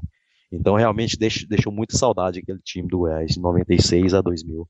Realmente, eu tô pegando aqui os técnicos, foram dois títulos com o Mauro Fernandes, depois tem um título com o Walter Nascimento e 99 2000 os títulos já no comando do Hélio dos Anjos. Então, três técnicos participaram desse pentacampeonato. Deixa eu fazer uma pergunta bem fácil para você, Sérgio. Bem facinho, é facinha. Nesse ciclo aqui de, do pentacampeonato, qual foi o grande jogador, na sua opinião? Oh, é, é, bem fácil, Charles? Bom, eu, como eu havia dito anteriormente, né, foram vários jogadores. Mas, assim, em especial eu tenho um, um carinho muito grande, né, uma admiração pro grande Fernandão, né, o nosso F9, que começou aqui no Goiás, né, e acabou participando aí da maioria do, dos títulos. Acho que ele só não jogou em 96, né, os demais ele participou. Então, eu, eu se, for, se for para escolher somente um, eu escolheria o Fernandão. 96 você tinha quantos anos, Sérgio? 96 eu tinha 20 anos. Acompanhei bem o campeonato. E qual o contexto da rivalidade né, que você traz pra gente aqui nesse podcast? Como é que era ali a rivalidade? Né, o Atlético estava num, num momento, eu acho que né, começou aquele período em que o Atlético foi, foi ficando pelo caminho e a rivalidade com o Vila ela ficou bem, bem grande nesse período, né? Sim, sim, é, como eu havia dito, né, aquela questão do tetra, né, do, do Vila Nova mexia muito, né, com a torcida do Goiás. E em 96, assim, o Vila Nova tinha sido campeão, né, goiano no ano anterior. A rivalidade era maior com o Vila, né? O Atlético, ele o último título dele tinha sido 88, né? Então, assim, o Atlético não tinha aquela rivalidade com o Goiás igual tem hoje, né? Na década de 2000 para cá. E em 96 surgiu também o, o Anápolis, né? Que já havia sido vice-campeão goiano em 95, né? Manteve o trabalho, né? E acabou dando muito trabalho também é naquele título de 96, né? Tanto é que o último jogo, o Anápolis jogava pelo empate e o Goiás conquistou o título já no, no final ali do segundo tempo, né? Um gol do Dil. Se eu não me engano, foi na cobrança de pênalti. Um pênalti que o Anápolis reclama demais que o Antônio Pereira teria sim, é, sim. interpretado de forma equivocada, né? Eu lembro sim, que ou, ou, é, houve, saudoso... to, houve toda uma discussão sobre isso. Verdade, o saudoso Washington Luiz, né? Ele, ele sempre batia nessa tecla aí. Mas, assim, é, foi, eu, eu acredito que, que, que foi pênalti, sim. O Antônio Pereira era um. Pênalti, claro, né? Claro, isso. não, precisava, não precisaria nem do VAR, não, se tivesse VAR na época. Sérgio, você falou aí sobre o Vila Nova e foram vários, vários campeonatos desse, desse ciclo disputados de forma direta com o Vila. Do outro lado, você falou assim do Fernandão, grande nome do Goiás nesse, nesse período, né, para você, né, que também destacou outros nomes, mas e no Vila, quem, quem irritava mais o torcedor do Goiás lá do outro lado? Bom, na época do, do Penta Campeonato, o Vila Nova teve o, o Anderson, né? O Anderson, o Anderson, Anderson Barbosa, um atacante, né? Ele, inclusive, acho que foi artilheiro né, daquele campeonato de 99. Teve o Arley também, né, naquele campeonato de 99, que o Arley defendeu o Vila. Ele, ele jogou muito, ali, inclusive naquele 5x3. Eu me lembro bem de um, de um, de um lance que o Goiás estava ganhando de 3 a 0 e teve para marcar o quarto gol. O Arley acabou salvando ali o Vila algumas vezes. E depois aconteceu lá aquela fatídica virada, né? Mas eu, eu, ressalto esses dois jogadores do Vila, o Arley e o, Anderson Barbosa. O e o Tim também, né? O Tim tá aí. O, o, Tim. É, o... Tim não era de provocar, né? Mas tecnicamente o torcedor do Goiás sabia que o Vila tinha um jogador que sempre podia fazer a diferença, né? Sim, sim. É. Realmente, o time era mais tranquilo, né? Mas assim, em questão de dentro de campo, ele, ele foi um grande jogador do, do Vila Nova. Sérgio, e assim, foi um período em que o campeonato goiano pegava fogo, né? É, na década de 70, agora pouco a gente falou sobre o Tetra também, pegava fogo, o campeonato goiano tinha uma valorização maior. Hoje já nem tanto. Hoje o campeonato tá, tá em é curto, são só dois, três meses, né? Goiás, Atlético, Vila, eles pensam mais nacionalmente, internacionalmente, com essas vagas agora que, que são muitas para as competições internacionais. O que, que você imagina que tem que ser feito para que o campeonato goiano volte a ter o interesse maior por parte do público? Sim, Charlie, realmente essa questão aí do, dos estaduais estão cada vez mais, mais desvalorizados, né? Eu acredito assim que teria que ter haver, que haver uma parceria, uma parceria para poder é, atrair o público de volta para os estádios, que, e essa parceria teria que ser uma empresa mesmo para poder, mesmo que como se bancasse mesmo o ingresso do torcedor. Igual teve aquela vez aquela questão da tampinha, né, do, do grupo imperial. E, e a federação também, né, ela tem que, como se diz, ela tem que fazer um campeonato mais bem elaborado. Você veja bem, esse campeonato de 2022 agora. É um absurdo aí total que vai haver, né? Não vai ter Vila e Goiás e nem Goiás Atlético. Ou seja, os melhores jogos não vão acontecer no campeonato goiano. Então isso aí já, isso por si só já desmotiva bastante o campeonato, né? Você pensa bem um campeonato goiano sem Goiás Vila, sem Goiás Atlético, já já tá complicado de ir no estádio, ainda tira os, os melhores jogos. Então acredito assim que tem que ter regulamentos mais inteligentes e buscar parcerias com empresas para poder ajudar o torcedor aí no estádio. Porque hoje, com esse tanto de jogo que passa na televisão, o torcedor cada vez ele, ele, desanima mais de ir pro estádio. São muitas opções, né, Sérgio? Hoje a gente tem futebol a todo instante, futebol goiano, futebol brasileiro, os outros estaduais, é, futebol na Europa, né? Isso acaba realmente impactando, assim, o torcedor acaba ele, ele vai escolhendo um ou outro jogo realmente para estar tá para estar tá no estádio. Sérgio, e o seu Goiás, Esporte Clube para esse campeonato goiano? Dar ao Goiás o, o rótulo de favorito, eu estou falando a verdade ou não? Você, você considera outro clube como favorito à conquista do título, pelo que você está vendo aí da montagem dos times? Não, Charles, eu considero sim o Goiás favorito esse ano. O Goiás ficou esses três anos aí sem ganhar o título, né? É um fato aí que, que na minha época de torcedor nunca tinha acontecido, né? Ficar três anos sem ser campeão goiano. E esse ano eu acredito que a diretoria está levando o campeonato mais a sério, né? Tá com uma parte, a questão financeira já está mais saneada, né? Do que estava nos dois anos anteriores.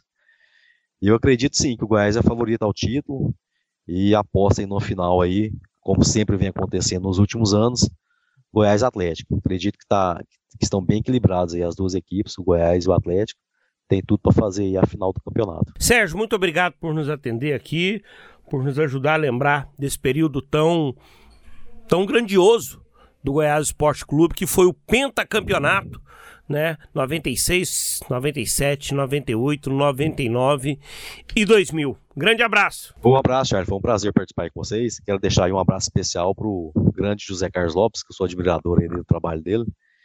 E que nessa década de, do, de 2020 a 2030, né?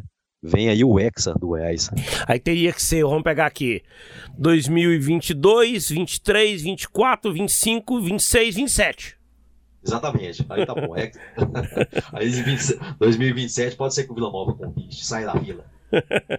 Grande abraço, obrigado ao Sérgio Aquino por nos atender aqui no podcast Debates Esportivos. E, Robert Val, põe pra gente, a gente colocou o gol do Vila, colocou o gol do Atlético o gol do Goiás na decisão do segundo turno do campeonato goiano em 2000.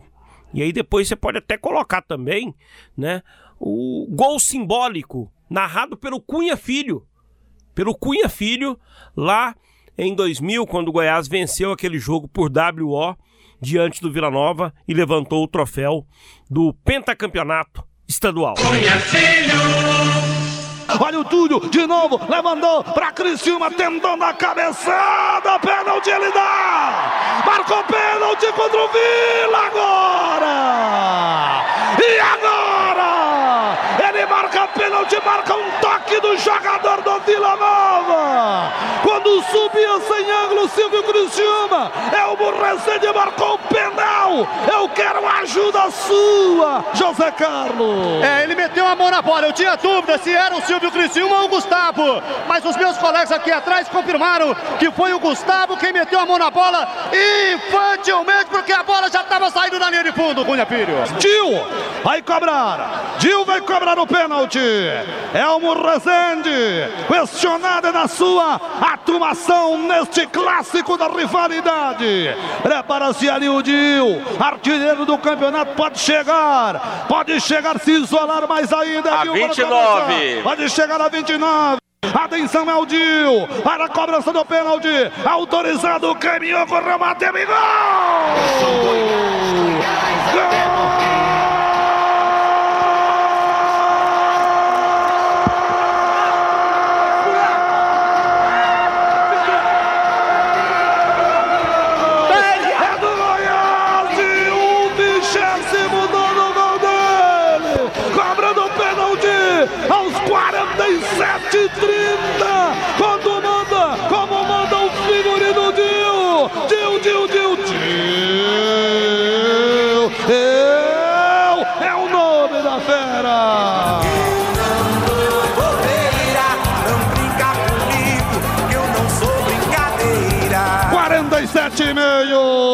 Segundo tempo, Dil cobra no pênalti, marca o terceiro do Goiás. Agora do placar novo mundo 3 para o Goiás, 2 para o Vila Nova. Ah, Cássio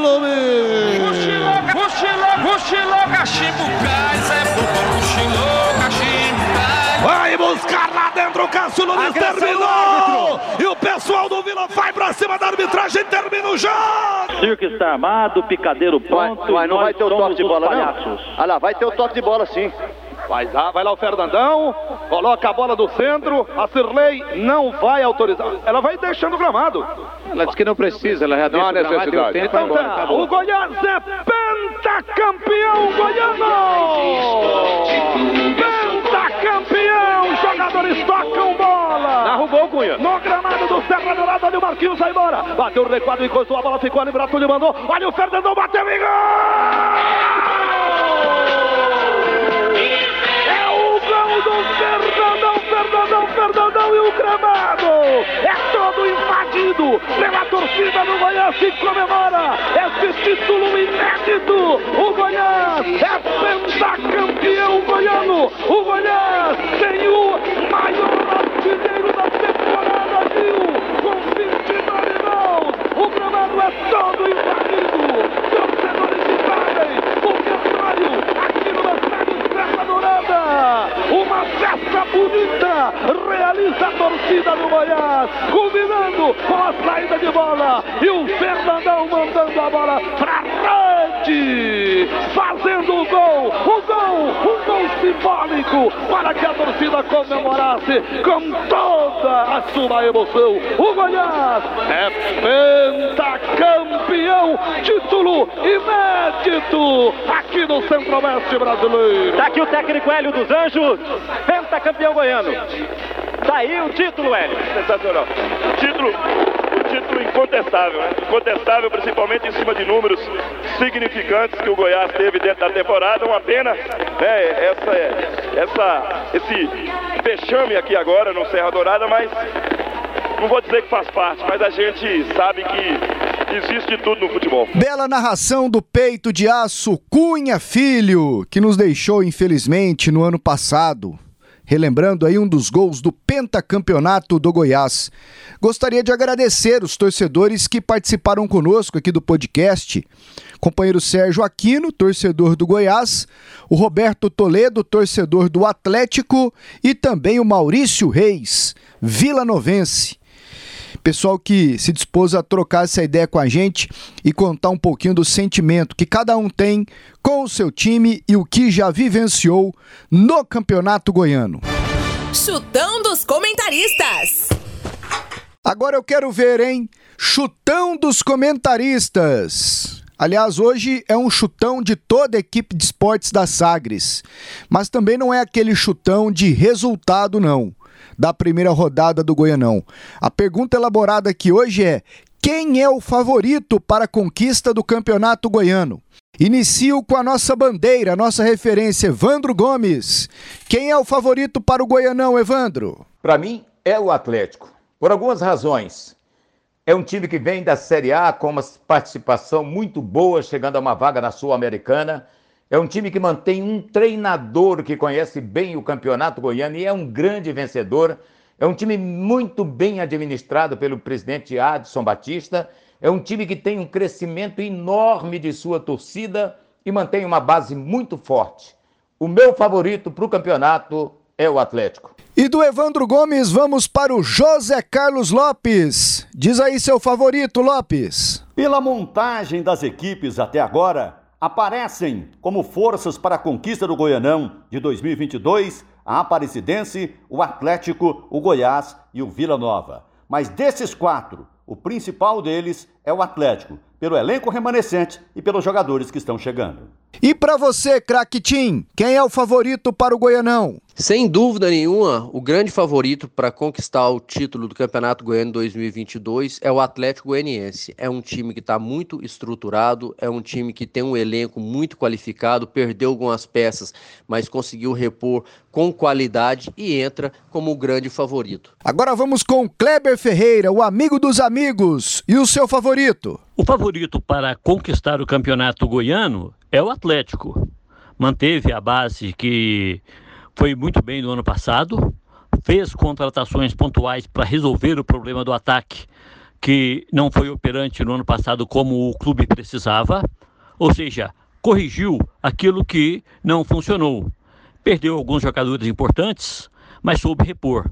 O Atlético, para mim, é o favorito para ser o campeão. Valeu, Kleber! André Isaac, para você, qual o favorito para o Goianão 2022? Na minha opinião, o favorito é o Atlético Goianiense, porque mantém uma base que disputou bem a Série A do Campeonato Brasileiro no ano passado. Mantém o treinador e traz jogadores interessantes, como a volta do Edson, do Wellington Rato, a contratação do Dela Torre.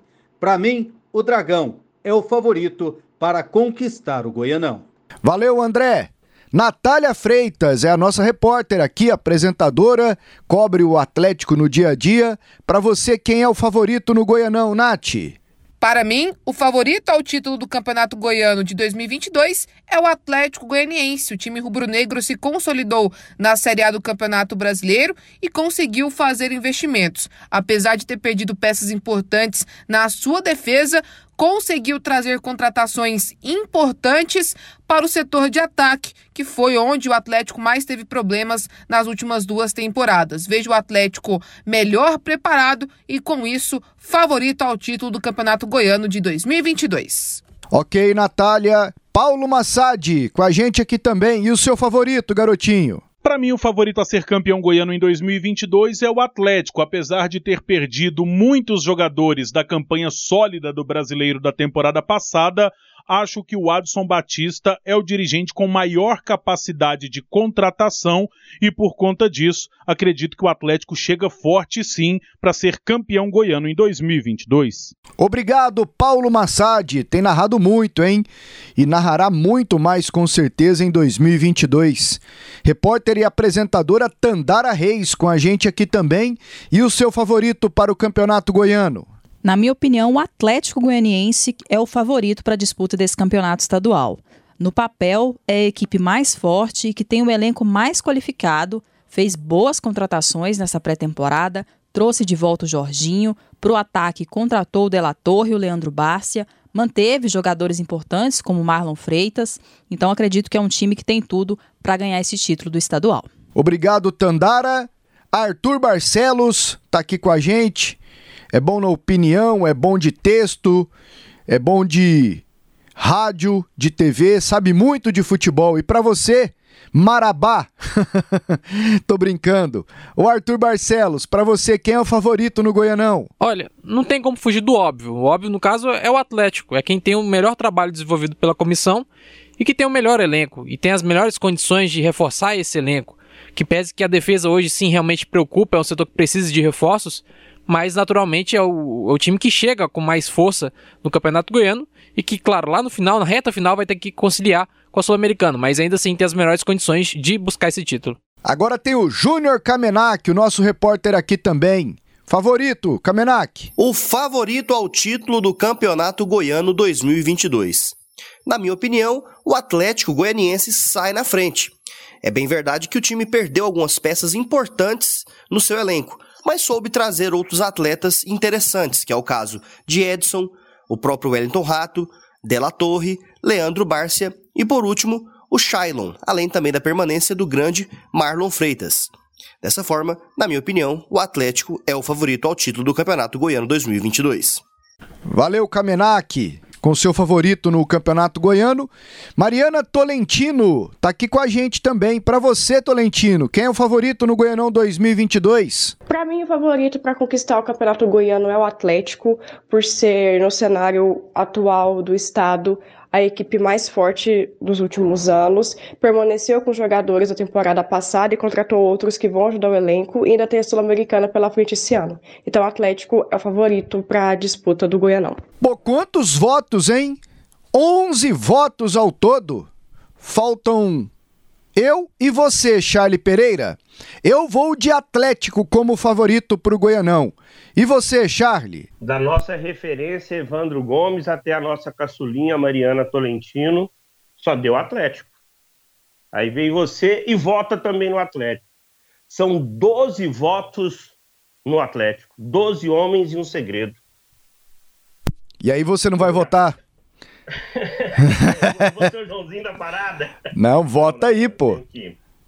Eu vou, eu vou, eu vou no Atlético também. Né? O Atlético montou um time até o momento mais forte. O Evandro fez um texto sobre esperar do Atlético do Campeonato Goiano, vai estar esse final de semana no Sagres Online. E o título, acho que é bem o que é a minha opinião sobre o Atlético. Ele larga na frente, ele é pole position. Ele fez o melhor tempo nesse período de pré-temporada, com as contratações que fez, com os jogadores que ele conseguiu manter da temporada anterior, né? Então eu entendo que o Atlético ele larga na frente aí para a conquista do título. Ele é o favorito, como era ano passado, né, Pasqueto? E a gente viu o que aconteceu. Né? Na semifinal, o Grêmio Anápolis surpreendeu o Atlético e foi para a decisão e depois conquistou o título diante do Vila. É, mas essa é a graça, né? Porque sempre tem aquela surpresa. Embora eu não considerarei surpresa se Goiás e Vila vencerem o Goianão. Né? Não serão Sim, não não serão surpresas. Agora, até que não é difícil fazer esse levantamento aqui antes da bola rolar. A gente pega o time que manteve uma estrutura de Série A, que, que tem comprado jogadores e feito mais investimentos do que os seus rivais direto, que manteve o seu técnico, o Marcelo Cabo, que a maioria aqui gosta que daqui a pouco vai fazer valer o seu estádio como um caldeirão. Ah, mas o Goiás também tem. Tem, eu não falei que o Goiás não tem, eu não falei que o Vila não tem, é que o Atlético também tem, além desses pontos que eu citei aqui. Então, acho até natural natural a gente apontar o Atlético como favorito para conquistar o Goianão. Assim como foi, Charlie, em outras épocas, o Goiás, em eleições unânimes né? Como, como tivemos essa aqui agora há pouco, ali no início dos anos 2000, né? É, por vários e vários anos, o Goiás sendo o principal favorito ao título. As coisas mudam, cara, e, e é simples fazer essa análise antes da bola rolar aqui também. Mas aí no decorrer do campeonato a gente vai vendo, né? o que que rola, se vai estar tá todo mundo à disposição do cabo, vai que o Igor é, consegue o um encaixe perfeito desse time do Vila, vai que o Glauber Ramos coloca todo mundo para jogar na ponta dos cascos e o Goiás voa e atropela o Atlético, mas inicialmente essa é a análise, eu penso assim. Inicialmente, tem muito campeonato pela frente, apesar de não ser um campeonato tão longo, né, mas muita coisa pode acontecer e diferente dos pontos corridos, onde talvez imaginar um time disparando né, para conquista do título, você tem o um mata-mata. E nós vimos o Grêmio Anápolis surpreendendo dois times. E se o Goiás, como você destacou, chegar a levantar o troféu de campeonato, não será zebra, não será surpresa, será uma situação normal, né? Vai ser um Goiás nos surpreendendo né? Um Goiás mostrando que está se reencontrando. O primeiro passo foi dado no ano passado com acesso, e agora é a busca né, por, por retomar a hegemonia. É o que o torcedor quer. A hegemonia do futebol é, goiano, do futebol do Centro-Oeste, ser o grande time, ser o favorito para as próximas competições. É isso aí, Charlie. Vamos lá então para escolher a música. E hoje vai como homenagem, afinal, nesta semana morreu aos 91 anos no Rio de Janeiro Elza Soares. E Charlie, é, no final desse podcast aqui, gostaria também de deixar um salve para o Rei Pelé, né? Na última sexta-feira, a notícia de, de que o câncer se alastrou por vários órgãos do corpo, a chamada metástase. O Pelé, no ano passado, já havia feito uma cirurgia para retirada de um tumor no cólon. Voltou semana passada para mais sessões de quimioterapia no hospital, mas aí outros exames detectaram que a doença se alastrou. Eu, inclusive, tuitei isso, Charlie. A gente faz a imagem da velhice, né? Você em casa, desfrutando de um descanso depois de uma vida de luta, quietinho, fazendo só o que dá na telha, né? Mas o Pelé vai ter que lutar mais uma vez, né? E não é só a realidade dele, é a realidade de muitas pessoas que chegam na velhice e que ficam com a saúde bem debilitada. A gente toma o Pelé como exemplo e penso que nem precisa de ficar explicando aqui porquê, né? É o homem brasileiro mais conhecido no mundo, na história. É um dos homens mais importantes da história do mundo, o Rei Pelé, né? E vai para essa luta e a notícia comoveu muita gente. Eu particularmente fiquei bem bem tocado com essa notícia do Pelé e que que ele não sofra, cara. Assim, a gente sabe que a vida tem o seu fim, o tempo é implacável, que o Pelé não sofra, não sofra, não sofra, não sofra. E eu não desejo a ninguém que a velhice seja doída, sabe? Aquela velhice de cama, de, de não entender o que está acontecendo. Espero que nada disso aconteça com o Rei Pelé. O Pelé vai para sua maior batalha, né, contra o adversário poderosíssimo, né? E a gente torce, como você destacou, né, para que ele possa conseguir vencer, né? E sair dessa, né? E poxa, é triste realmente esse esse momento, né? De um homem tão importante, o maior jogador da história do futebol mundial, né? Então é, é o maior esporte do mundo e ele é a maior figura desse esporte, né? E é um brasileiro, uma pessoa que que encantou, que trouxe felicidade em muitos momentos para o povo, povo brasileiro, né? E a música que eu escolhi da Elza Soares chama Carne. É uma música que é composição também do Jorge Benjor, tem outras pessoas, mas eu me lembro ser uma composição também do Jorge Benjor, e que ela pediu para interpretar, e aí interpretou de maneira única. A Carne fala sobre o racismo.